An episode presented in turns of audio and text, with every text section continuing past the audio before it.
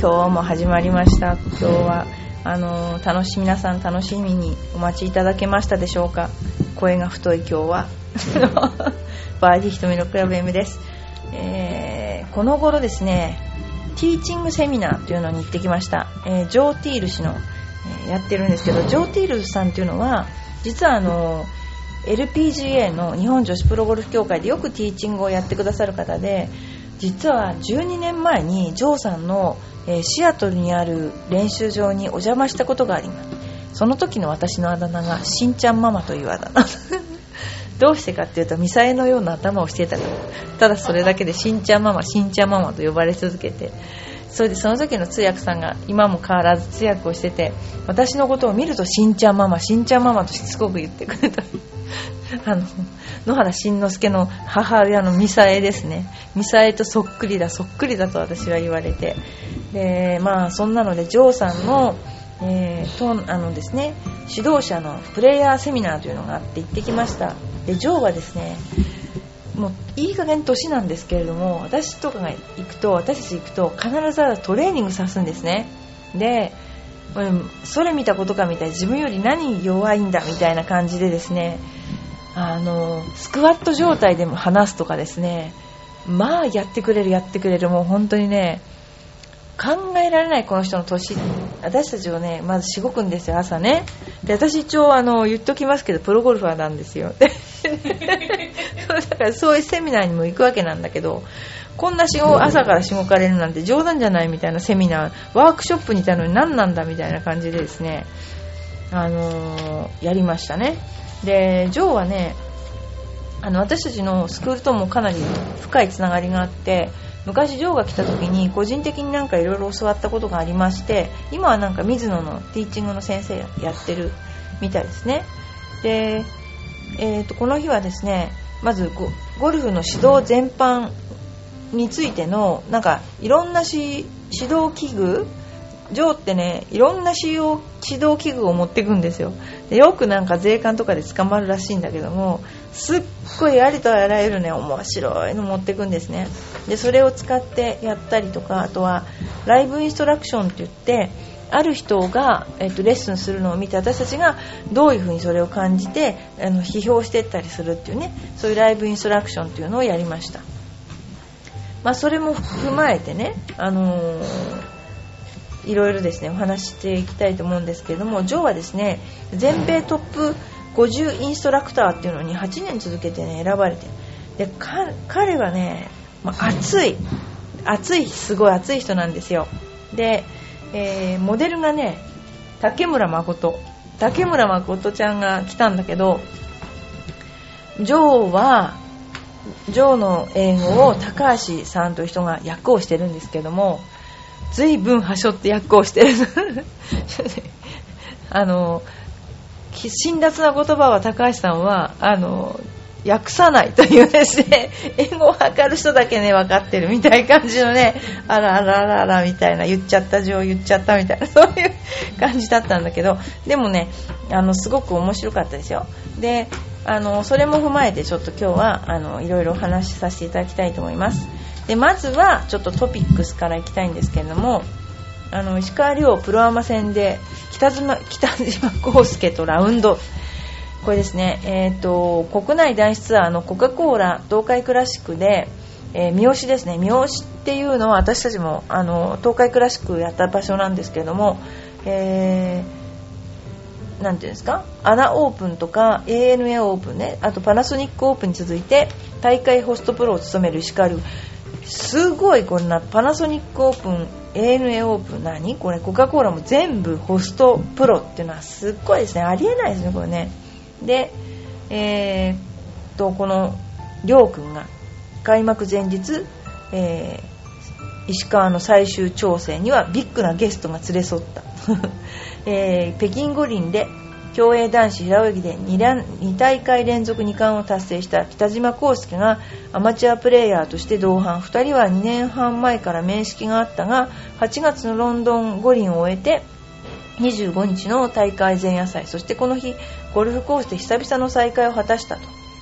ゴルフ経験の浅い北島に対し石川は身振り手振りを交えながらラウンドレッスンしてその一方でラウンドする 6, 6時間も北島さんと一緒にいられることもないですからね。優しくていつも笑顔世界の頂点に何度も上り詰めた方。オリンピックで金メダルを取ってそれ以上上はないかもしれないのにそれでも上を目指すことを考えている。とアスリートの一人として尊敬の眼差しを送っていたってことね。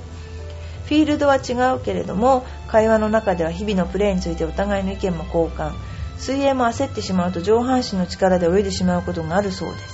前に進もう進もうとすると意外に進んでいないとかそういうところはゴルフに通じるものがあると共通点を感じながら大いに刺激を受けました。前週のアジアパシフィックゴルフチャンピオンシップパナソニックオープンこれもホストプロだったわけですよね。決勝ラウンドでこのホストプロが予選落ちると大変なことになるわけですねこれね、えー、決勝ラウンドで優勝争いから脱落。この日は全ホールでフェアウェイをキープし今週もティーショットには自信を見せるものの一番のポイントはアイアンショット。2メートル以内につけたいなと思ったところで4メートルくらいにしか寄らない時があるとか題を挙げた。だからすっごいあのどんなあれかな？あの北島康介さんってあのクラブを振る時の姿が見たいなと私は思いました。でもやっぱりこのゴルフウェアを着ても似合いますね北島康介さん。本当なんか爽やかな感じで。体ができてるからですね。本当にすごい。まあ、結局、りょうくんはねあの調子があまり良くなかったようですけれども、まあ、でもねいいラウンドだったんじゃないかなと思います。それではですねもう一つトピックスね。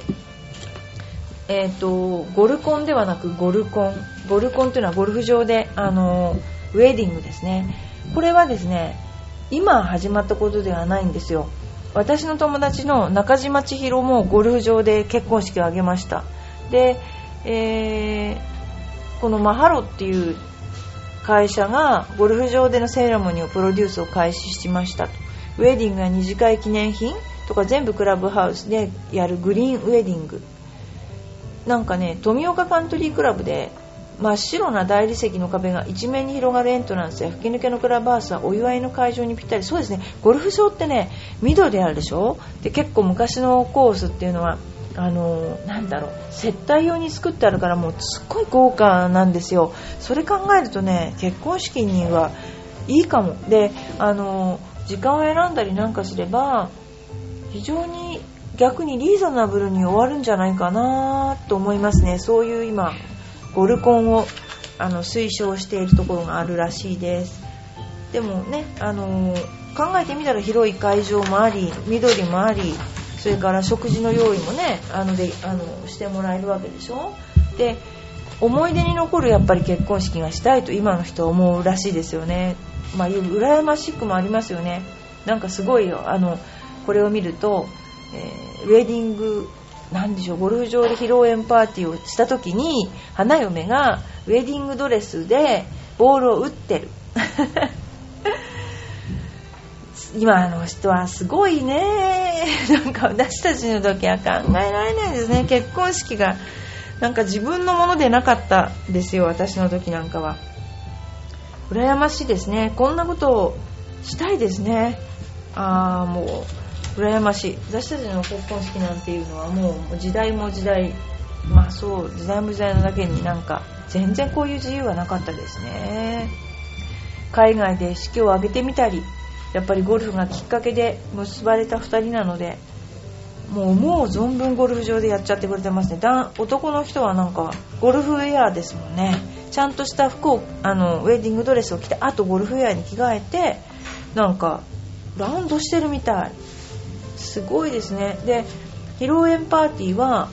司会を立てて通常の結婚式と同じように友人代表などのご挨拶をいただきサプライズで歌のプレゼントをしてもらったりまあこの辺は同じなんだな。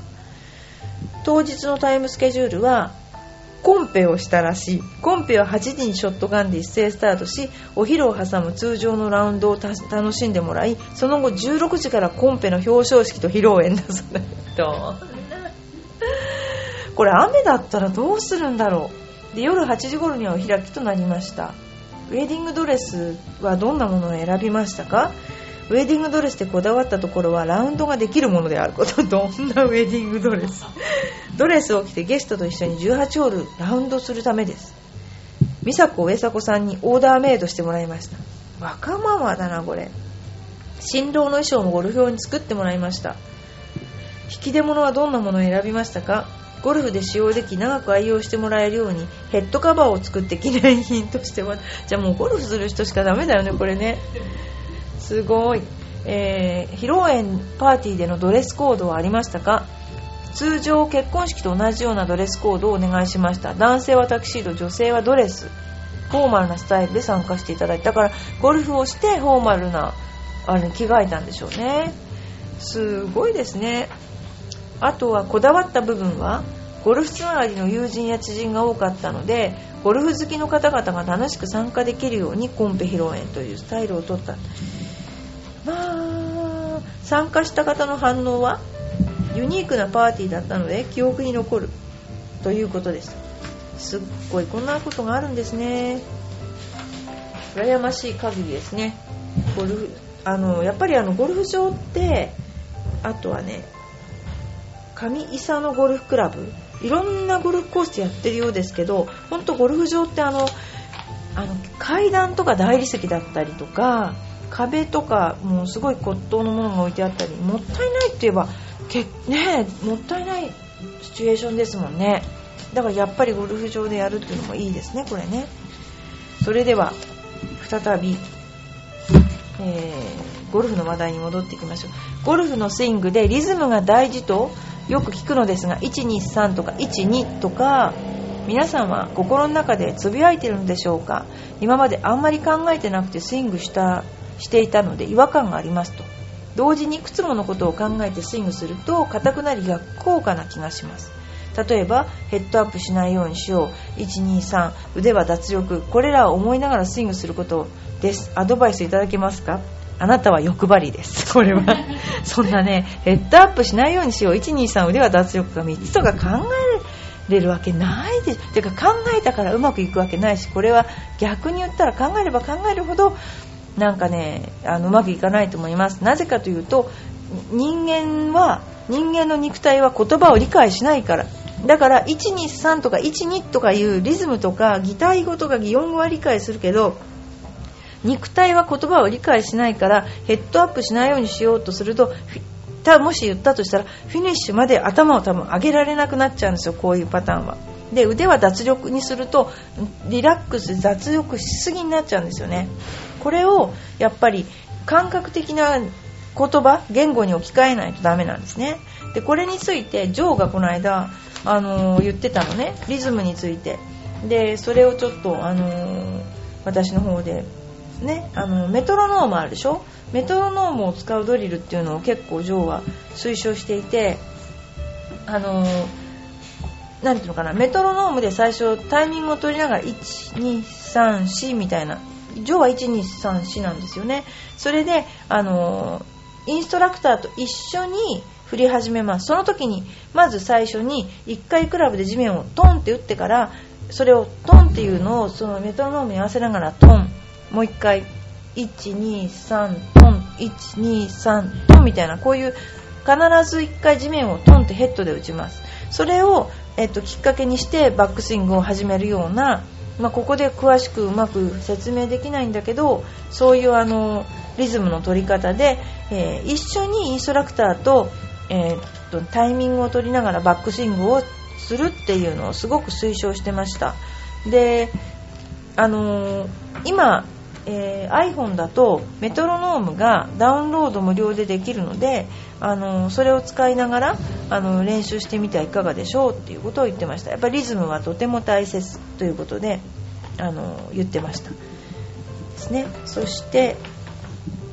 この場合はもしやるんだったらゴルフでリズムが大切というのだったらリズムだけを自分の中で1234とかなんかそういう自分の中でリズムを作ったらそのことだけを刻むようにした方がいいですね。そうしないとあの結局体が動くのに、えー、一つのことの方向に向かって動かなくなっちゃうのであのそういう風にしてあげてください。えー、あとは123とかいうのはつぶやいてる人は聞いたことないです私は。あのやっぱり口では言わないと思います。あの口で言ったのは実は私昔コマーシャルに出てて口で言いながらボールを打ったんです。123じゃないんですよ。その時にとっても難しかった。これは。あのね実際ボールを打つ時に喋るっていうのはすっごい難しくてあの結構本当にね何度も撮り直しをした記憶があります。なので口で言わないで頭心の中でメトロノームをこう刻んでほしいと思います。でもまああのいろんなないくつまで数えるかっていうと例えばすごい人がいて、えー、1234567のテンポで練習してるとかね。本番では4までしか数えないとかやっぱりこう人によって違いますのであの別にその何ていうのかなあのどうでもいいと思います。あとは古くはチャーシュー麺とか言って言ってましたね。で12待って3っていうのもありました。あとはあとは何にも考えないで打つっていう人も多いですね。まああとはあの123が一番多いかな。うちは123では123と4で打ってますけれども。あでもあのそれもいいと思います、まあ、メトロノームでパッティングも含めて練習されてはいかがかなと思います。それからですね、えー、ジョーが言ってたことでは、まあ、大事なことで言うとゴルフには、えー、例えば必要なことはね100ヤード以内のショートゲームの巧みさともちろんボディバランスですね。それからやっぱ自分がゴールを設定する自分がここまで上手くなりたいんだっていうのを設定する。それとメンタルトレーニング。それプラスね人格形成っていうのが入ってるんですよ。でこれはねメンタルトレーニングだと私は思うんだけどあとはスイングメカニクス。コースインストラクション。あ、まあ、こうこれはまあいいとしてパッティング。あとハートマスっていうのがあるんですね。ハートマスって何かっていうと人間の周りには